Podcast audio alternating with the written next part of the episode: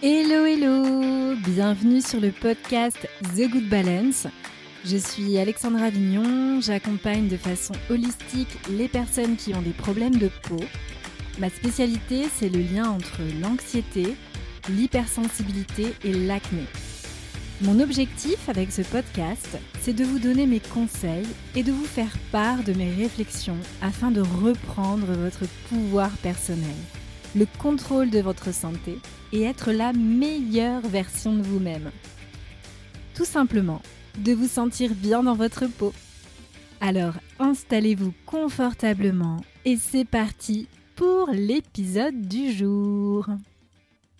Je suis super contente de te retrouver aujourd'hui pour continuer ce que j'étais en train de t'expliquer la fois dernière par rapport à mon rapport au corps et surtout la manière qui m'a permis tout simplement de me libérer en fait de mes problèmes d'acné adulte et pas que d'ailleurs puisque n'y avait pas que des problèmes euh, de peau.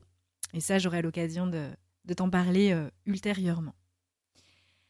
En réalité, ce que je t'expliquais la dernière fois, c'est que toutes les expériences de vie qui ont été désagréables sur le coup, qui ont été extrêmement inconfortables, m'ont vraiment nourri et m'ont permis de mettre mon énergie là où il le fallait en fait. Cette énergie, il a fallu que je la mette pour tout simplement obéir, si je puis dire, à ma mission de vie. Ce pourquoi j'étais vraiment incarnée ici, sur Terre, afin de tout simplement mettre mes talents, mes potentiels euh, à la disponibilité de ceux qui en avaient besoin. Et ça, il y a de multiples manières de, le faire, et c'est un petit peu ce que je fais en réalité euh, lorsque je suis en accompagnement avec les personnes euh, qui ont des problèmes de peau, c'est que évidemment on va aller chercher euh, la cause profonde de ce problème de peau et puis on va travailler dessus et au fur et à mesure en réalité qu'on travaille dessus, on vient aller un petit peu justement euh, faire remonter à la surface ses potentiels, ses talents. On va vraiment les développer et ça va permettre d'opérer pas mal de changements dans la vie de la personne. Ça a été le cas pour moi en réalité de, de vraiment d'apprendre cette, prise de recul euh, nécessaire, c'est un peu cette sagesse, entre guillemets, ce, moment qui va nous permettre de prendre conscience que tout ce qu'on vit n'arrive pas au hasard. Tout ce qu'on vit euh, nous permet tout simplement de, bah, j'ai envie de dire, ça paraît un peu euh, bisounours, mais ça nous permet réellement de devenir meilleur, de devenir vraiment la meilleure version de nous-mêmes. C'est ce que je dis en fait quand je, que je, dis, quand je parle de, pouvoir personnel, c'est exactement ce que j'essaie d'expliquer, c'est que à partir de notre corps qu'on va guérir, on va vraiment développer des potentiels. Mais ça passe par travailler sur les événements de notre vie qui ont fait qu'on est devenu tel qu'on est aujourd'hui dans notre état. Donc euh, là, en l'occurrence, ça peut être la maladie, ou ça peut tout simplement être des états inflammatoires comme euh, l'acné par exemple, ou d'autres affections de la peau, d'autres maladies de peau, puisqu'il y en a énormément.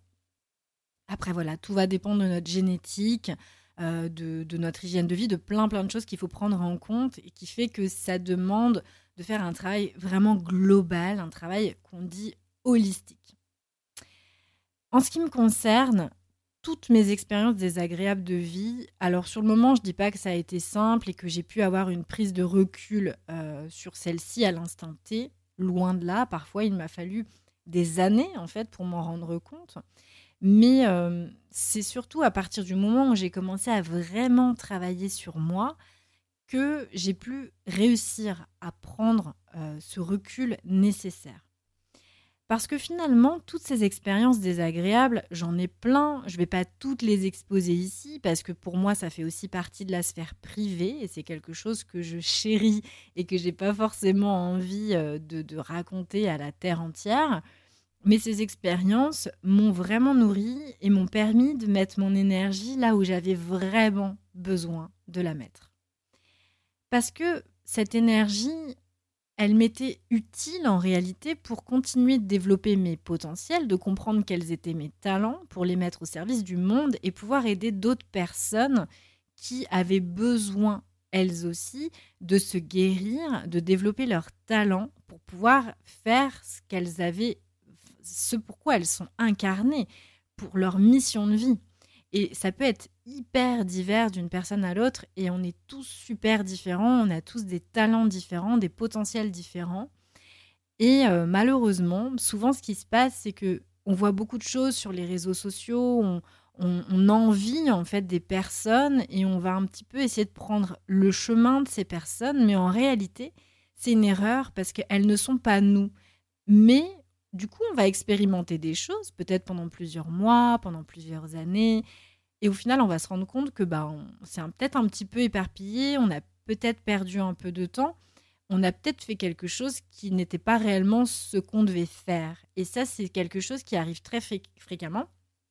Et je le vois aussi, euh, notamment chez des personnes que j'accompagne. Euh, euh, j'ai un exemple très précis. Je, pense notamment à une personne qui est devenue professeure de yoga et qui, a donc fait une reconversion professionnelle, qui est devenue professeure de yoga alors qu'elle n'était pas du tout hein, issue de ce milieu. Elle travaillait dans la finance.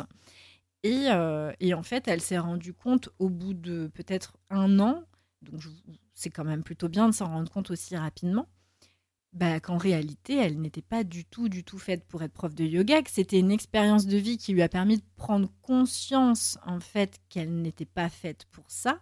Mais ça a été en fait un tremplin pour aller vers autre chose qui en réalité n'avait absolument rien à voir avec le yoga. Et elle est partie dans un, dans un métier beaucoup plus créatif, entre guillemets. Je dis pas qu'être prof de yoga, c'est ne pas être créatif, mais un autre type de créativité.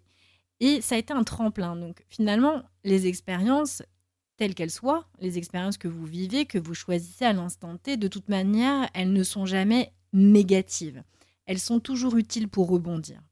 Après, ce qui est quand même mieux, je dois le dire, je dois l'avouer, c'est quand on gagne du temps et qu'on travaille aussi avec les bonnes personnes qui nous permettent vraiment de développer tout de suite nos talents pour aller vers ce vers quoi on doit réellement aller, ce qui nous fait vraiment vibrer pour de vrai et pas parce que on a suivi par exemple plein de profs de yoga sur la toile super inspirantes, super belles, super beaux, super inspirants et qui fait que bah on a eu envie de devenir comme elle et du coup bah on s'embarque dans, une formation en plus les formations de, de yoga c'est quand même assez long en tout cas moi celle que j'ai faite était relativement longue ça dure plusieurs années et ça permet évidemment de faire un travail sur soi qui est super intéressant et ça c'est juste génial. On intègre plein de choses. Mais au final, on va exercer un métier qui n'est pas réellement celui qu'on voulait réellement exercer. Parce qu'il aurait fallu peut-être aller creuser un petit peu plus loin et un petit peu ailleurs. Soit. Après, ce sont des expériences de vie et je trouve qu'elles sont aussi super intéressantes. Moi d'ailleurs, je pourrais même parler de ma propre expérience puisque j'ai enseigné le yoga plusieurs années. Mais aujourd'hui, je ne le fais plus. Non pas que je n'aime pas ça, au contraire, j'adore ça. Mais j'ai bien rapidement compris que mes potentiels n'étaient pas forcément là et qu'il fallait que je les développe encore plus ailleurs. Donc, j'ai préféré prendre du temps pour développer ces, talents et euh, faire tout autre chose. En tout cas, pour pouvoir comprendre tout ça, il a fallu que je passe que je traverse des périodes, on va dire, qui sont pas toujours, qui n'ont pas toujours été super euh, faciles. Il y a quelques mois, par exemple, j'ai euh, été en fait plagiée. Et puis j'ai été jugée par, euh, par des jeunes femmes sur la toile qui n'ont pas forcément été très tendres. Et sur le coup, j'avoue, ça m'a blessée. je suis allée quand même voir un petit peu ce qui a été blessé chez moi, mon ego, etc. Et je me suis rendu compte que sur le coup, quand j'ai découvert que j'ai été plagiée, je suis un peu montée au créneau et puis je suis vite redescendue puisque j'ai quand même, avec l'expérience, acquis une certaine gestion de mes émotions. J'ai tout de suite compris ce qui a été touché chez moi et c'est tout à fait OK et normal.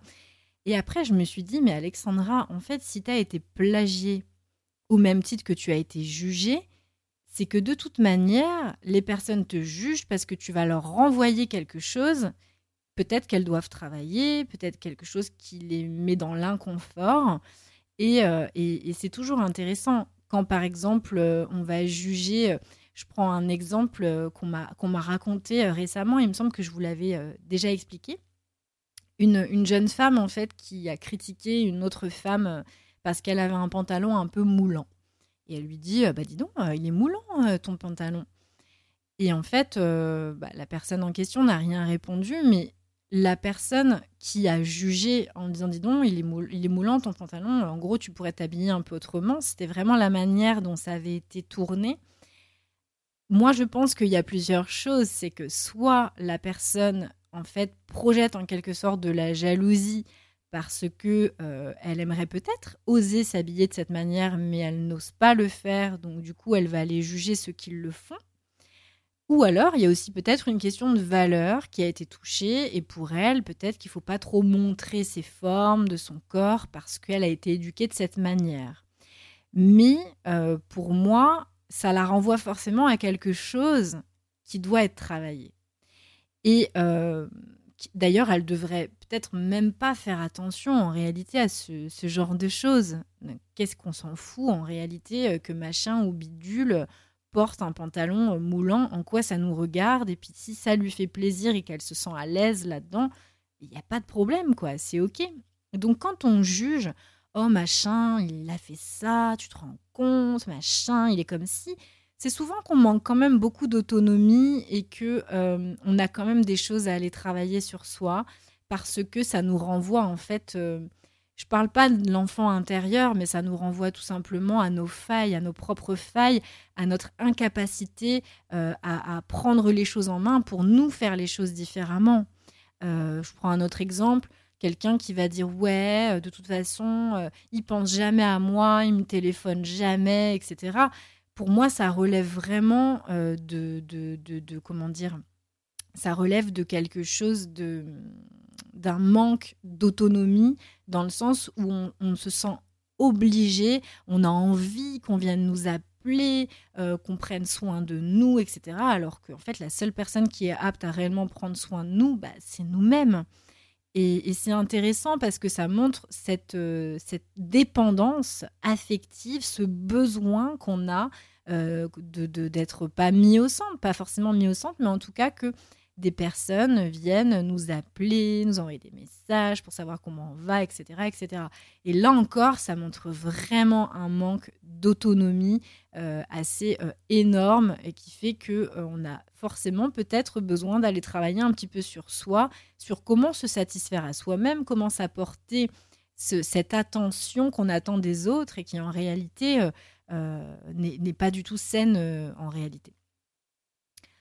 Donc moi, sur le coup, quand j'ai été jugée, quand j'ai été plagiée, bon, je me suis remis en question et puis euh, je me suis rapidement dit, je me suis rapidement dit, bah en réalité, si j'ai été euh, plagiée, bah, c'est que finalement, il y a quand même, euh, je suis quand même assez talentueuse dans ce que je fais. Il y a quelqu'un qui s'est dit, bah tiens, elle se débrouille plutôt pas mal, donc bah plutôt que perdre du temps à travailler de mon côté, bah je vais aller plagier.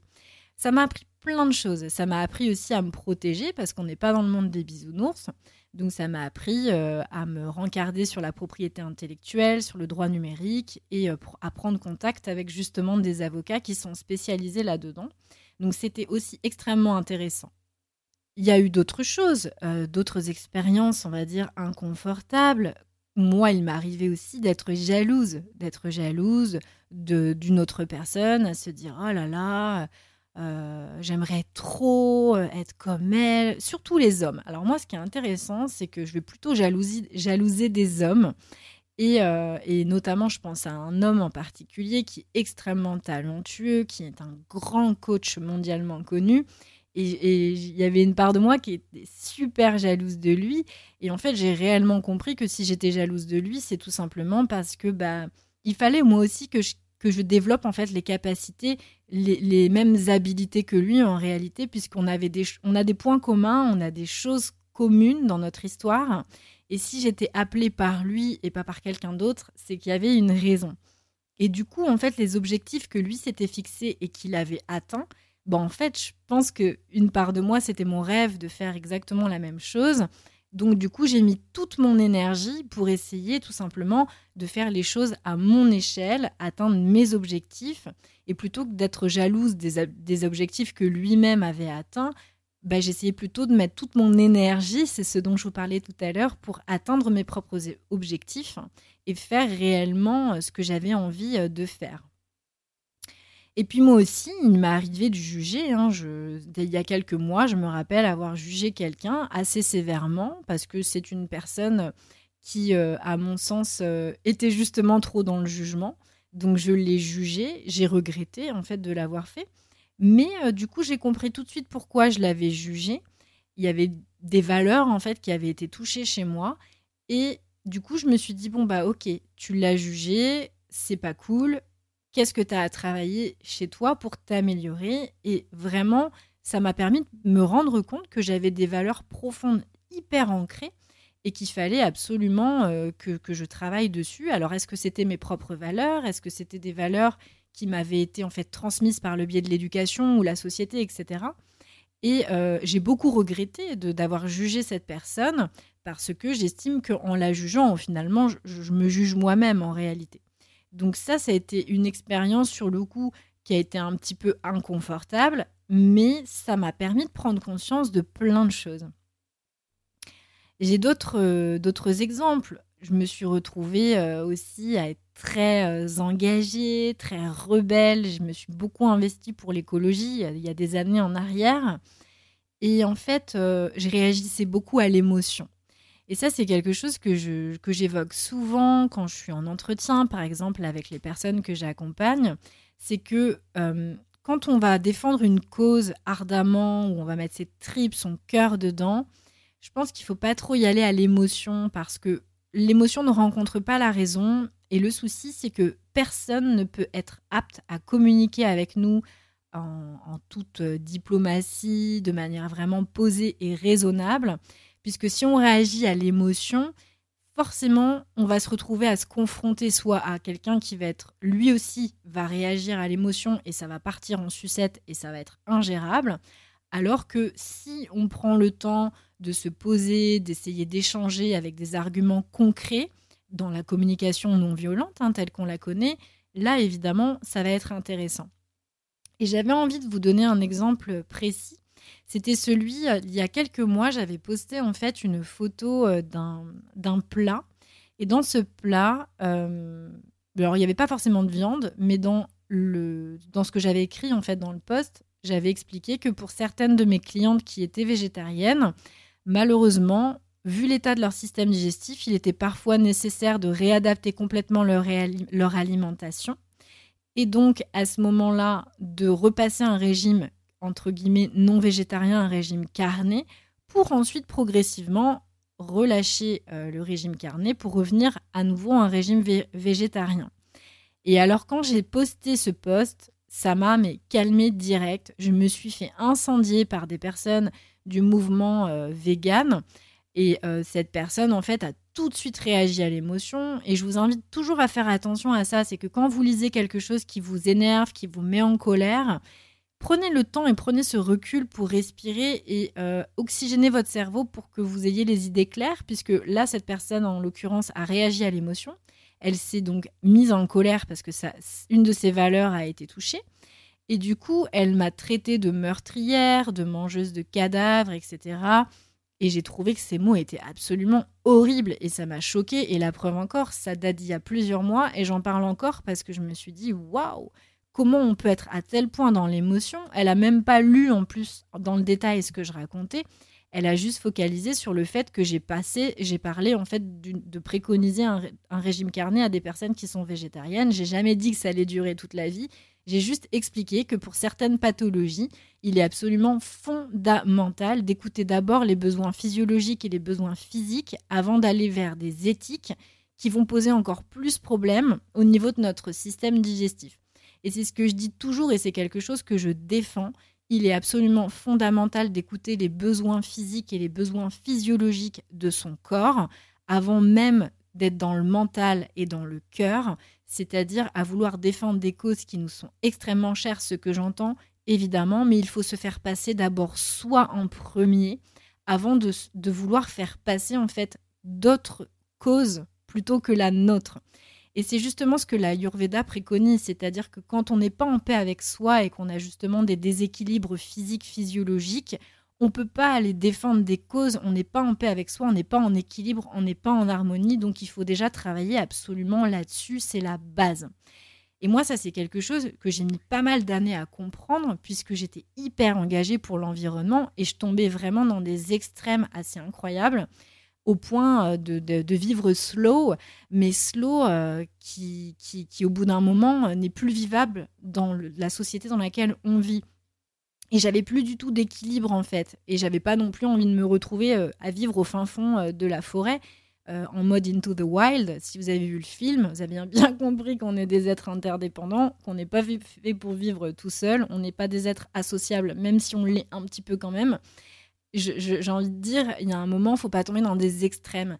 Et en fait, si j'étais pas rentrée en fait dans cette expérience d'engagement euh, euh, vraiment dynamique avec énormément de militantisme, bah, j'aurais jamais compris en fait tout ça et ça m'a vraiment permis de me rééquilibrer au niveau émotionnel et de, et de tout simplement prendre conscience que ma cause, moi, rétablir mon, mon, corps, rétablir euh, mon équilibre était d'abord la priorité avant de m'engager dans des causes qui pouvaient être chères pour moi. Et je sais que c'est super difficile à entendre pour les personnes qui sont énormément engagées pour la cause animale. J'en connais beaucoup, j'en fais partie également, mais malheureusement, quand on a des problèmes physiques, des, problèmes qu'il faut absolument régler au niveau du système digestif par exemple, il faut déjà commencer par gérer, défendre sa propre cause, se faire du bien, même si parfois on est obligé de mettre un petit peu en parenthèse certaines euh, de, de, notre éthique en fait quelque, part. Sachant que on n'est pas obligé de tomber dans un extrême et arrêter tout arrêter et ne plus agir. Je pense que en fait, on peut agir à plein de niveaux sans tomber dans des extrêmes. On peut agir à plein de niveaux pour que les ouvertures de conscience opèrent et pour que les personnes voilà, soient de plus en plus à l'écoute d'eux-mêmes et donc à l'écoute des autres. Et ça, je trouve que c'est quelque chose qui est absolument euh, fondamental à, prendre en compte. Et je pense que quand on ne le prend pas en compte, bah malheureusement, tôt ou tard, ça fait couac. Et c'est souvent le corps qui fait couac. Si j'avais pas subi moi-même des violences physiques et psychiques, je vous ai évoqué quelques exemples de, violences psychiques dans, l'article tout simplement que, j'avais écrit, euh, qui, est en ligne hein, sur mon site web www.thegoodbalance.fr. J'aurais jamais compris en fait que l'autre était toxique et c'était pas de ma faute si moi en fait j'étais euh, maltraitée et ça, c'est quelque chose qui a été en fait euh, difficile à. Ça a été difficile de le comprendre. Et on m'a toujours dit oui, mais il faut que tu pardonnes, pardonne, pardonne à l'autre, machin truc bidule chouette. Ok, mais le pardon, faut pas oublier que c'est quand même une conception judéo-chrétienne. Et je crois que personne n'a à vendre et à imposer le pardon. Quelqu'un qui a subi des violences physiques, telles qu'elles soient, ça peut être des violences, agressions sexuelles, euh, des maltraitances en tout genre, c'est pas possible pour moi de lui dire pardonne à ton agresseur. Je pense qu'il faut pas se focaliser là-dessus, puisque le pardon, c'est vraiment quelque chose, c'est une conception judéo-chrétienne. et je pense que le plus important, à la limite, si quelqu'un doit se pardonner, c'est à soi-même se, pardonner euh, de, peut-être euh, tout simplement de se dire bah j'ai pas réagi, pourquoi j'ai pas réagi, pourquoi j'étais bloqué ou encore euh, pourquoi je suis loyale à cette personne qui m'a maltraité. Mais ça c'est des choses qui sont extrêmement complexes et je pense que évidemment ce sont des choses qui se règlent en psychothérapie avec des thérapeutes qui sont habilités pour ça et vraiment personne n'a à vous imposer euh, que vous devez pardonner à votre agresseur, à quelqu'un qui vous a fait du mal. C'est ok pour vous si vous en voulez à cette personne. Et euh, le tout, c'est pas de rester en fait dans cette haine, parce que c'est sûr que si vous êtes dans la haine en permanence, ça va vous ronger de l'intérieur et évidemment, ça va s'enflammer de l'intérieur et vous pouvez potentiellement avoir ces problèmes de peau. Ça, c'est quelque chose qui est vraiment fondamental aussi à garder en tête. Et moi, je crois que ce qui m'a beaucoup aidé, c'est déjà de me dire que la personne qui me maltraite, au final, c'est souvent qu'elle a, elle a. Alors, je dis pas que ça n'excuse tout, hein, pas du tout, mais la personne qui maltraite l'autre, souvent, elle est extrêmement mal dans sa peau. Elle a vécu certainement des choses un petit peu difficiles à vivre. Et du coup, en fait, elle a aucune capacité de remise en question, elle a aucune capacité de réflexion, elle n'a pas du tout finalement les ressources pour arriver à prendre conscience que ce qu'elle fait, c'est terrible. Et oui, c'est horrible, mais moi, en tout cas, c'est quelque chose, je me suis dit, ouais, bah en fait, euh, ces personnes-là, elles sont franchement pas saines, gardons nos distances et euh, ça va aller pour le mieux, quoi. C'est pas de ma faute, moi, j'ai rien à voir là-dedans. Et heureusement, toutes les personnes qui subissent des violences, qu'elles soient physiques ou psychiques, elles sont pas toutes comme ça et elles vont pas toutes faire exactement la même chose que leur agresseur. Donc ça, c'est quelque chose, moi, qui m'a beaucoup, beaucoup aidé à prendre du recul, même si l'expérience en soi est super désagréable. Donc ce que j'avais vraiment envie de, de vous dire aujourd'hui, c'est que s'engager activement dans des causes le militantisme, etc., c'est aussi une bonne porte de sortie, c'est aussi un moyen de fuir pour s'oublier soi. Et je pense qu'on doit toujours être au centre. Et franchement, être au centre, c'est pas quelque chose de d'égoïste. Il y a énormément de, livres hein, qui ont été écrits sur le sujet. Prendre soin de soi, c'est pas quelque chose euh, d'égoïste. et c'est vraiment, encore une fois, des conceptions religieuses que d'être toujours dans le don de soi. Non, moi je suis archi contre ça. Je pense qu'il faut déjà se donner à soi avant de pouvoir donner aux autres. Et ça, c'est quelque chose qui est absolument fondamental. J'avais envie de terminer avec un autre exemple, c'est par rapport euh, à la souffrance du manque d'amour. Et ça rejoint un petit peu ce que je disais tout à l'heure quand je prenais l'exemple de la personne qui disait ouais, lui il m'appelle jamais, il prend jamais de mes nouvelles. C'est vraiment de la dépendance affective on veut vraiment chercher à combler un vide. Et en fait, ce vide, ce que beaucoup de personnes qui n'ont pas cette prise de recul ont du mal à comprendre, c'est qu'ils sont les elles sont les seules personnes à pouvoir remplir ce vide. Jamais personne ne pourra remplir ce vide, votre vide. Il n'y a que vous, en fait, qui peut mettre toute votre énergie, toute votre motivation pour justement faire en sorte de faire des choses qui vous font kiffer dans votre vie, qui font que vous allez être autonome, responsable, adulte et que vous n'allez pas avoir besoin en fait des autres, que vous n'allez pas avoir besoin d'être plein des autres ou que vous n'allez pas avoir besoin que les autres vous disent waouh t'es génial etc etc vous voyez ce que je veux dire? Si on prend par exemple les réseaux sociaux, moi je me rappelle il y a quelques années en arrière, quand je postais quelque chose, mais j'étais trop triste quand c'était pas liké. Je me disais, bah les gens en fait s'en foutent de ce que je raconte, je suis triste. Aujourd'hui, j'en ai rien à secouer. C'est-à-dire que pour moi, c'est ma propre valeur, je la connais et j'ai pas besoin qu'elle soit validée par les autres. Et du coup, aujourd'hui, même si c'est, je suis beaucoup moins euh, peut-être euh, likée, on va dire, qu'avant, ben, je m'en fiche parce que de toute façon, ça n'enlève rien à ma valeur, ça n'enlève rien à mes qualités et à ce que je donne tous les jours avec les personnes que j'accompagne. Et du coup, ça c'est un exemple typique. Moi, ça me rend super triste de voir à quel point les réseaux sociaux, ça a un impact énorme sur la psychologie des gens et à quel point ça peut les rendre malheureux si leurs photos d'eux-mêmes, d'elles-mêmes ne sont pas likées et que du coup elles, elles ressentent ce besoin d'être valorisées parce qu'elles ne sont pas en mesure de se valoriser elles-mêmes. Et ça, je crois que c'est encore quelque chose qu'il faut vraiment prendre en compte et que ça incite aussi beaucoup à l'autonomie, le fait de se donner de l'amour, de se respecter, d'apprendre à développer ses potentiels. Ça prend du temps, ça demande de ne pas être impatient. Ça demande aussi à apprendre à se surpasser, à persévérer, à pas lâcher l'affaire. Si vous croyez que j'ai, moi j'ai persévéré aussi pour arriver à exercer le métier que j'existe aujourd'hui, ça peut paraître complètement dingue de se dire, j'en parlais encore à une soirée hier avec quelqu'un que je rencontrais et qui me disait waouh, mais tu travailles sur les problèmes de peau et tout. Ah mais c'est complètement dingue ton job, t'es spécialisé là-dedans et les gens ont du mal à y croire et pourtant c'est la réalité. C'est mon métier aujourd'hui. Et du coup, c'est comme quoi rien n'est impossible. Et si aujourd'hui j'ai réussi en fait à faire en sorte de, de, de faire ce qui me passionne, d'échanger tous les jours avec des personnes merveilleuses qui ont malheureusement des problèmes de peau et je fais tout mon possible pour les aider à trouver justement les causes profondes et à s'en débarrasser définitivement parce qu'elles sont super belles, elles sont bourrées de potentiel, elles font des trucs de ouf, la plupart font déjà des métiers absolument incroyables. si j'ai réussi à faire ça aujourd'hui, c'est parce que je me suis surpassée, parce que j'ai pas lâché l'affaire et parce qu'il y a eu des moments qui étaient super difficiles mais j'ai pas été pleurer dans les chaumières, euh, à me faire plaindre, etc.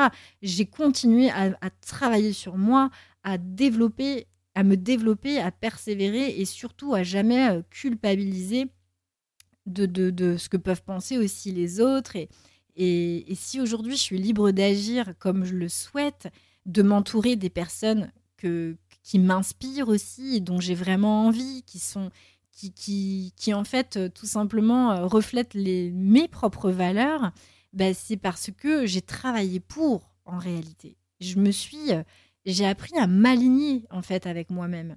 Et je dis pas que cet alignement se désaligne pas, hein. ça, serait, ça serait mentir. Il y a évidemment des moments où je suis épuisée, où, où les cordonniers sont les plus mal chaussés. D'ailleurs, ça, je vais vous en reparler dans un article très prochainement. Mais je pense qu'il est absolument indispensable d'expérimenter l'inconfort pour pouvoir déjà plonger dans sa propre obscurité, voir quelles sont nos failles, comment on peut travailler dessus.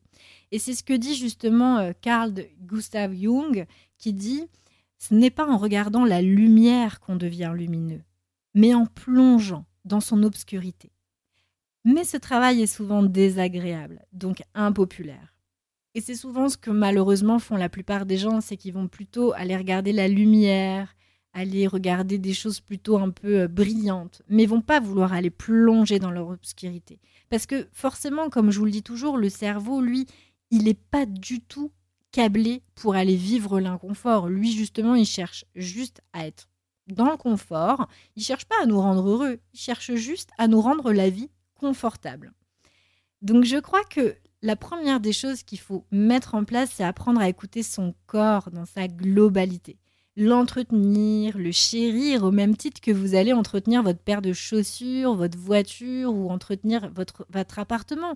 Si votre appartement, vous le décorez et qu'il est juste magnifique et que vous prenez beaucoup de soin à l'entretenir, bah, faites la même chose pour vous. C'est la base. Et si vous manquez de motivation et que parfois vous avez besoin d'aide, sachez qu'il faut être Rome ne s'est pas construite en un jour. C'est ce que je dis tous les jours à mes clientes. Donc déjà, moi, je sais qu'en apprenant à écouter mon corps, j'ai compris que, bah, par exemple, rester assise sur une chaise pendant une heure euh, à rien faire, peut-être à penser à tout, à rien, bah, c'était pas du tout une perte de temps et que justement, c'était une manière de développer ma créativité et d'ailleurs, j'ai compris que la créativité, c'était pas euh, être une artiste, c'était pas absolument écrire des textes, chanter des chansons, sculpter une œuvre d'art ou peindre une, œuvre d'art. La créativité, c'est beaucoup plus large que ça et ça se décline de différentes manières. Et en apprenant à écouter mon corps dans sa globalité, bah, j'ai compris en fait, et c'est ce que je viens de vous dire, que notre cerveau, il n'est pas du tout programmé pour nous rendre heureux, mais vraiment pour nous rendre notre vie confortable à ne surtout pas sortir de notre zone de confort, parce que ça, c'est un danger pour lui. Et puis en apprenant à m'écouter, bah, j'ai compris aussi des choses. J'ai compris que j'étais pas compatible avec tout le monde. J'ai compris que bah, j'avais le droit de choisir mes fréquentations, que j'étais pas toujours euh, d'accord aussi avec tout le monde et que c'était ok. En fait, apprendre à écouter son corps, c'est déjà la base et c'est développer une capacité fondamentale qu'on nous apprend pas du tout à l'école. Quand on dit, euh, c'est ce que je vous disais dans mon article, apprendre à écouter euh, notre cœur, euh, quand on dit ça, généralement les gens ils se disent non mais c'est un peu ringard ton truc, ouais, apprendre à écouter ton cœur, là, cet organe, ce truc qui bat là, mais qu'est-ce que ça veut dire? Bah en fait c'est juste que les gens ils sont super pudiques, ils sont super conditionnés à cacher leur vulnérabilité. Et c'est pour ça que moi je fais de mon mieux pour justement vous donner des exemples concrets pour vous montrer justement ma vulnérabilité. Et ces personnes souvent refusent à montrer leurs failles. Mais je les comprends complètement. Hein. Moi, j'ai été comme ça une bonne partie de ma vie parce que bah, souvent, ces personnes, elles ont été blessées au même titre que je l'ai été. Donc, vraiment, ça, c'est quelque chose qu'il faut accepter. C'est OK aussi prenais toutes mes décisions avec ma tête avant. Et aujourd'hui, bah, j'y mets beaucoup plus de cœur. Je dis pas que c'est le plus facile. Moi, ce qui marche bien chez moi, c'est d'écouter mes tripes. Ça, c'est clair, ça fonctionne en max.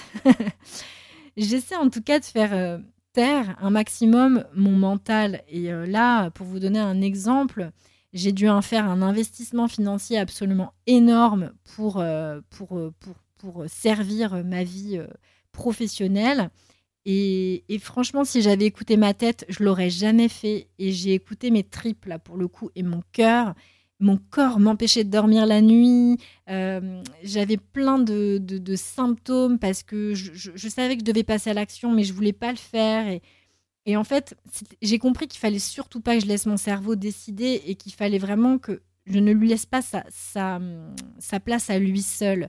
Le cerveau, il est utile parce que la raison est utile, mais je pense qu'il faut déjà commencer par écouter ses tripes et son cœur, de voir à quel point toutes les décisions qu'on va prendre dans notre vie sont bonnes pour nous et ensuite on peut laisser place à la raison, mais attention, parce que le cerveau, lui, la raison, euh, il connaît bien et il faut pas trop trop donner de raison parce que sinon on ne fait plus rien dans la vie.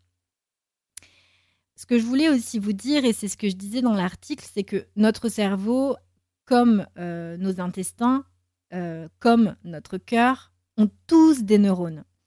Donc, écoutez votre cœur, c'est pas quelque chose euh, d'inexplicable et, et, de ringard, absolument pas, parce que tout ce que je vous dis là, le cerveau, les intestins, le cœur bénéficient d'un système nerveux indépendant et écouter son cœur, écouter ses tripes, bah, c'est juste absolument évident. Et d'ailleurs, encore même, et ça, c'est ce que je dis toujours aux cartésiens que je croise, petite anecdote, les, Égyptiens, donc de l'Égypte antique, lors de la momification, conservaient les viscères, vous savez, dans des super beaux vases, quand ils, donc, quand ils momifiaient le corps, ils retiraient les viscères, ils remettaient le cœur dans, un vase, mais euh, les, les intestins également, enfin voilà. Et par contre, il ne conservait pas le cerveau, ce qui est quand même assez incroyable. Le cerveau était jeté et du coup pas du tout mis avec la momie euh, dans le sarcophage. Donc ça en dit long quand même sur, euh, notre, sur notre cerveau. Donc quand j'ai commencé à me relier à mon corps, c'est là où j'ai vraiment pu ouvrir des fenêtres, que je me suis ouverte au monde. Bah, déjà, je me suis ouverte à moi-même, c'était déjà pas mal. Et ça a eu un impact considérable sur ma manière de penser, sur ma manière de voir le monde. Et, j'ai vraiment appris quels étaient mes besoins physiologiques, ce dont je vous parlais tout à l'heure, mes besoins psychiques pour mon corps. Et je lui ai vraiment donné à ce corps tout ce dont il avait besoin. Et sans m'attarder sur les raisons extérieures. Tout a changé du coup dans ma vie et ça a commencé déjà par mon rapport à l'alimentation. Ça a vraiment changé beaucoup de choses et forcément, puisque mon alimentation a changé, ça a eu une incidence directe sur mon état d'esprit. Ça peut paraître incroyable, mais euh, aujourd'hui, dans l'ère de la surconsommation dans laquelle nous vivons, on n'est même plus en mesure de savoir quels sont nos besoins physiologiques et physiques de base. C'est quand même incroyable parce que la société, la publicité, tout ça, ça nous conditionne à vouloir consommer toujours plus, sans parler de l'impact des réseaux sociaux, même dans le monde de la spiritualité. Et ça, j'en ai déjà parlé dans un article. On nous conditionne à consommer, consommer, consommer. Et par ailleurs, ce monde extrêmement compétitif, pas forcément très bienveillant et peu empathique, où tout va très très vite, tout va trop vite d'ailleurs, bah, de nombreuses personnes sont hyper, euh, bah, sont tout simplement traumatisées par des mots, elles sont tiraillées entre leurs propres valeurs profondes, que leur corps, euh, leur corps les fait vibrer, on, sent qu'elles sont, elles sont malades, elles sont tiraillées entre leurs propres valeurs profondes et celles qu'on leur a inculquées au final euh, dans leur vie. Par leurs parents, par leurs enseignants, par les personnes qu'elles ont côtoyées, toute leur vie. Et c'est ça qui rend malade. C'est toujours ça qui rend malade. Et comme je vous le disais tout à l'heure, les traumatismes psychiques, ça peut être hyper anodin. C'est de prime abord, ça peut être des petits mots, des petites phrases qui ont un impact considérable après sur nous, et du coup, ça va avoir un impact sur notre manière d'agir, sur notre manière d'être dans notre quotidien. Et moi, je, pense que vous êtes persuadé aussi de ce que je dis, c'est que aujourd'hui, à 35 ans, je me rappelle encore de mots, de phrases qu'on m'a dit quand j'étais adolescente et c'est des choses qui m'ont tellement marqué au point que ça m'a complètement conditionnée. Euh, je prends par exemple, euh, il y avait une, amie qui, qui avait dit à une autre amie Oh là là, Alexandra, euh, elle a un gros cul, heureusement qu'elle a un beau visage. Et, ça m'avait vraiment traumatisée d'entendre ça parce que déjà j'étais très complexée par mon corps, je mettais des jupes par-dessus mes pantalons. Et, en plus, quand j'ai entendu ça, ça m'a fait un peu euh, péter un petit peu quelque chose au niveau du cerveau, puisque comme par hasard, j'ai eu énormément d'acné. Donc vous voyez un petit peu le, cerveau à quel point il peut disjoncter et, et je pense que du coup ça m'a conduite à avoir pas du tout confiance en moi et ça a mis beaucoup beaucoup de mal-être et ça a pris des années pour moi à me sortir de ça, de ce mal-être, de pas assumer mon corps, mon visage, etc., etc. Donc ça, c'est des petites phrases, mais anodines. J'ai d'autres exemples dans mon article si vous voulez le lire, parce qu'il est un petit peu différent du coup de ce podcast. Mais euh, je vous invite à aller jeter un œil parce que je suis persuadée que ça va vous parler. Évidemment, je pense que ça va vous parler. voilà, je voudrais arrêter euh, là-dessus et que vous preniez le temps de méditer, de laisser les choses un petit peu s'intégrer et voir un petit peu bah, ce que ça va amener chez vous. N'hésitez vraiment pas à venir m'écrire en DM sur Instagram. C'est vraiment là où je suis la plus présente. Sur Facebook, beaucoup moins. Donc je suis très présente sur Instagram. Donc vraiment, n'hésitez pas. C'est the.good.balance donc euh, balance comme euh, B-A-L-A-N-C-E. N'hésitez vraiment pas. Et puis, évidemment, si vous êtes sur les plateformes type iTunes, n'hésitez pas à mettre des étoiles si ce podcast vous a plu. Ça ferait vraiment, vraiment du bien à The Good Balance puisque ça rendrait le podcast visible alors même qu'il démarre. Je vous remercie beaucoup, beaucoup pour votre attention. Merci beaucoup pour votre bienveillance. Je suis super contente de partager tout ça, toutes mes expériences personnelles avec vous. Et je suis sûre que ça peut être utile pour chacun. Donc n'hésitez vraiment pas à partager de votre côté. Sur ce, je vous embrasse très fort et je vous retrouve pour le prochain podcast dans 15 jours. À très vite. Prenez bien soin de vous.